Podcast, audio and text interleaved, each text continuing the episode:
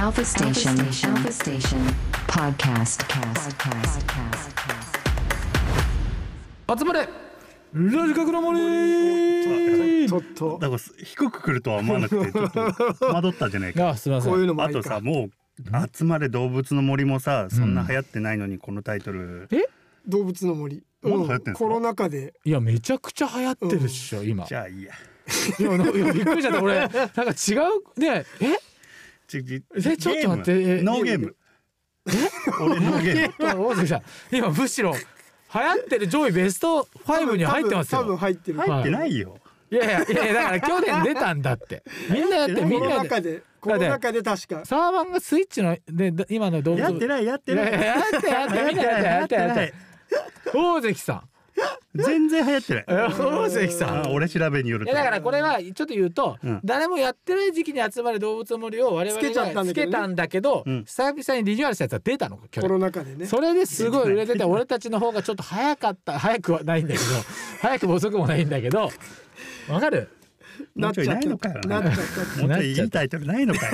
いやいやじゃあまあ考えようよそうねタイヤをタイヤをちょっとなんでやっぱり大変をくださいこのこのさ日常感日常感このさあのもっとね女子感っていうのああそうねうわーちょっともうちょい劇画っぽくソしたニいプラねソ ニちょっとソニプラっぽいそうそう劇画っぽくしたいんだキラよーっぽなくすんのいいよもうちょい漢字が多い感じわかったわかったわわざわかざったわかっうんあたー集まれラジカクの樹海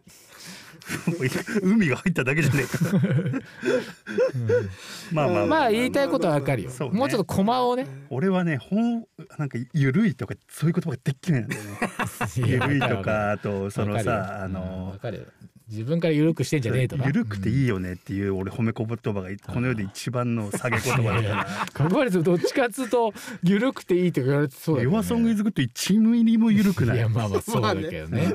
タイそうトだルよすいませんね。ナイスというわけ今で日のテーマははい、何でしたっけ？えー、お気に入りの本または作家ということで、はいはい、これは伏見区の具志堅さんから具志の堅さんはいリクエストテーマははいい、これありがとうございます何年この文系をやってると思ってんですか？んどういうことですか僕は何年この文系をやって文系あのそうね文系歴ね大関さんがねそうはもうじゃあ尾関さんに聞きましょう早くはい小学校からいね。はいあのーあの人が今も生きていたらうん、日本の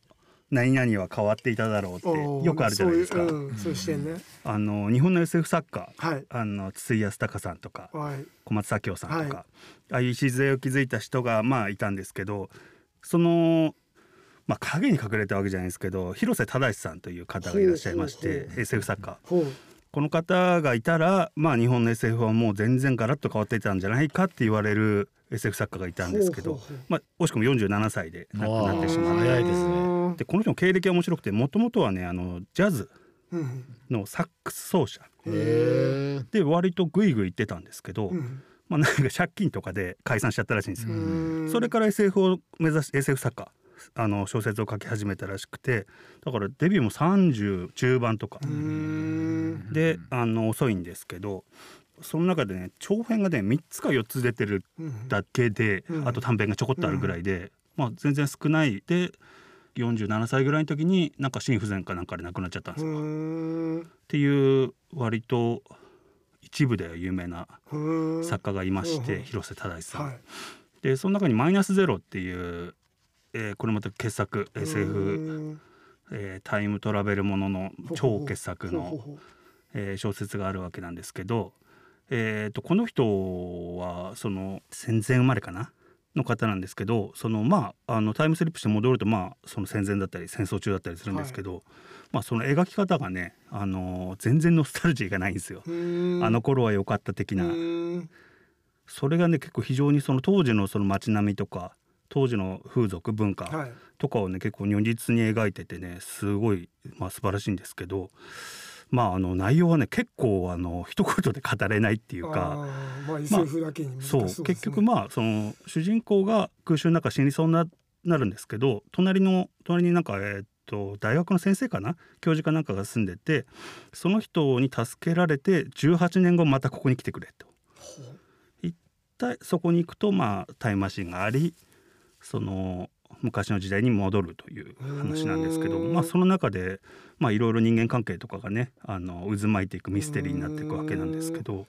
めっちゃ面白そうです、ねとにかくこれは本当に映画化何度もいろんな人がしようとして、うんうんあの 本当に無理だっそのて段階へえお金かかりすぎて、まあ、当時の銀座の再現とかうーんっていうのでねあの非常に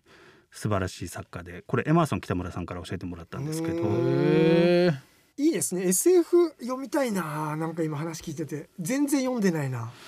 めちゃ面くち白ゃそうだなまあ、ハインラインね夏への扉とかあるじゃないですかそのハインラインの SF 王道をうんなんか検証して潰してったりしてた人みたいで、へえそれで不可能なことが一個だけあったみたいななん なんかかそういうことを考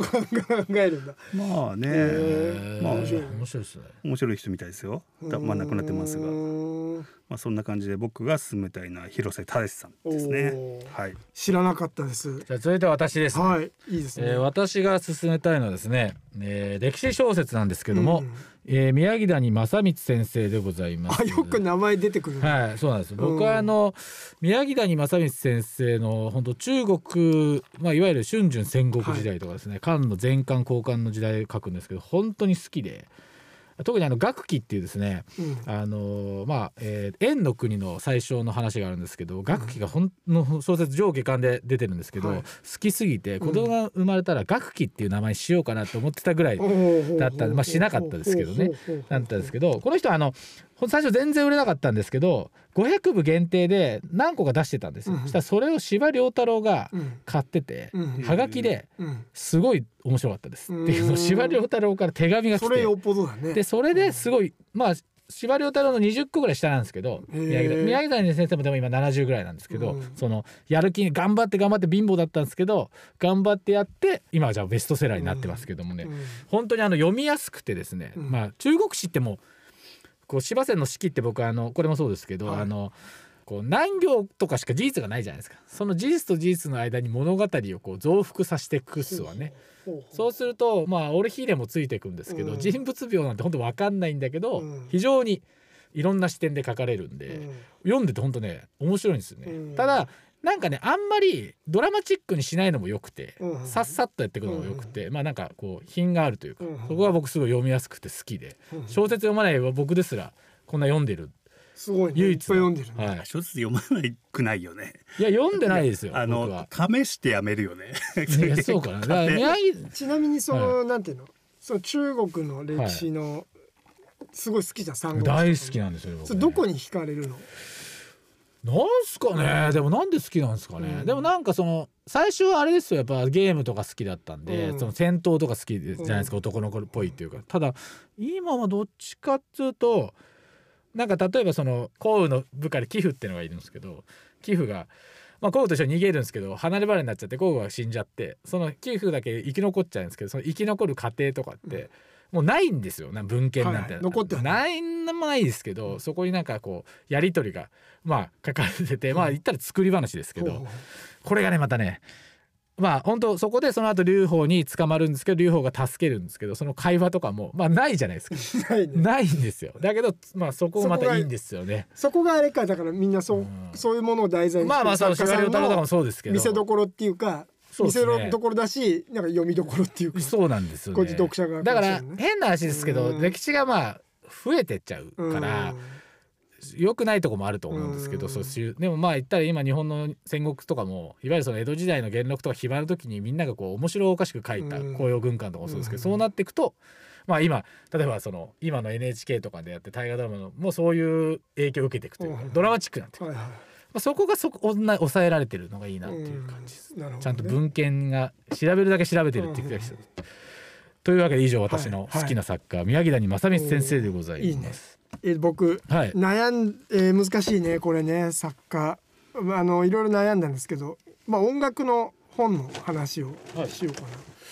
えっ、と自伝本いろいろミュージシャンの自 伝本っていろいろ面白いの好きですよねいっぱい出てるじゃないですか。まあ、マイルス・デイビス自伝とか、はいほんとめちゃめちゃ面白いんですけどそんな中でもドクター・ジョンはいはのい